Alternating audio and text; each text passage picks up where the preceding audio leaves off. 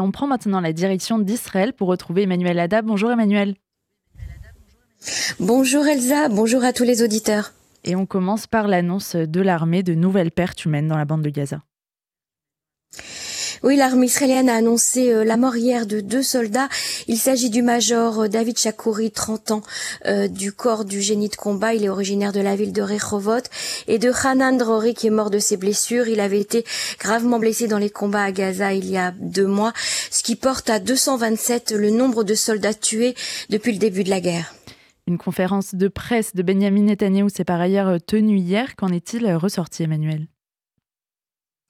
Alors, Monsieur Netanyahou a qualifié de sans précédent les réalisations de l'armée dans l'offensive contre le Hamas. Il a tenu à féliciter euh, Tsahal pour les dommages qu'Israël a causés au groupe terroriste.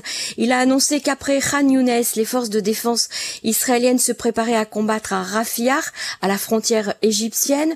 Nous continuerons jusqu'au bout. Il n'y a pas d'autre solution que la victoire totale, a-t-il déclaré. C'est le seul moyen de ramener les otages. C'est également l'avis du chef d'état-major de Tsahal, Herzi, Alevi, qui a donné lui aussi une conférence de presse de son côté. Il a tenu à souligner les performances également de l'armée.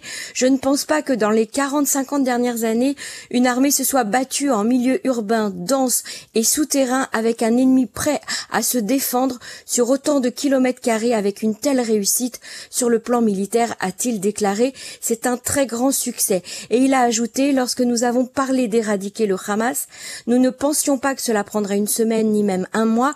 Ils viennent une deuxième fois, une troisième fois dans les zones que nous avons déjà nettoyées et nous approfondissons notre travail. Encore des terroristes éliminés, encore des infrastructures détruites et j'espère que cette pression militaire nous permettra d'atteindre l'objectif central qui est celui de ramener les otages, mais cela n'arrivera pas sans une pression militaire. Par ailleurs, le secrétaire d'État américain Anthony Blinken est à nouveau en visite en Israël. Oui, il a rencontré le président Herzog ainsi que le premier ministre Netanyahou. À Benjamin Netanyahou, Blinken a répété le soutien des États-Unis et au droit d'Israël à garantir que jamais une attaque terroriste comme celle du 7 octobre ne se reproduise. Il a également souligné l'importance de prendre toutes les mesures possibles pour protéger les civils à Gaza et pour garantir l'arrivée de l'aide humanitaire.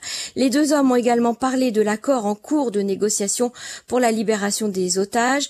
A montré à Blinken des photos d'un immense tunnel découvert ces derniers jours sous le siège central de l'UNRWA, tunnel dans lequel auraient été enfermés certains des otages.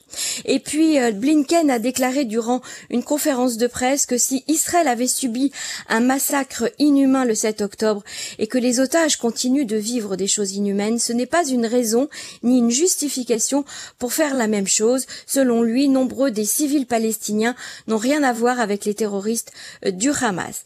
Blinken a rappelé que les États-Unis étaient attachés à la création d'un État palestinien qui est la meilleure solution pour garantir la paix et la sécurité permanente pour les Israéliens et les Palestiniens. Fin de citation. Quatre mois après les massacres du 7 octobre, les membres des familles des victimes du festival Nova ont quant à elles marché en silence jusqu'à la Knesset pour rendre hommage à leurs proches. Vêtus de noir, portant des photos de leurs proches assassinés, arborant des drapeaux israéliens, des centaines de personnes en deuil ont gravi en silence la colline menant à la Knesset. Lorsqu'ils ont atteint la place située en face du bâtiment, ils ont rempli l'espace de photos et de bouquets de fleurs. Cela fait quatre mois que nous nous taisons, quatre mois pendant lesquels personne ne parle d'eux, ni ne sait à quoi ils ressemblent. Ils n'intéressent plus personne. Pourtant, nous ne devons pas oublier. Cela a été euh, leur message principal. Ils ont été les victimes de la barbarie. Un projet de loi qui criminalise le fait de nier, de minimiser ou de célébrer l'attaque du 7 octobre perpétrée par le, Hamas contre des citoyens israéliens a été adopté hier en lecture préliminaire par 29 voix contre zéro lors d'une vote d'un vote en séance plénière de la Knesset. Il s'agit d'un projet de loi de Odette Forer du parti Israël Betenu.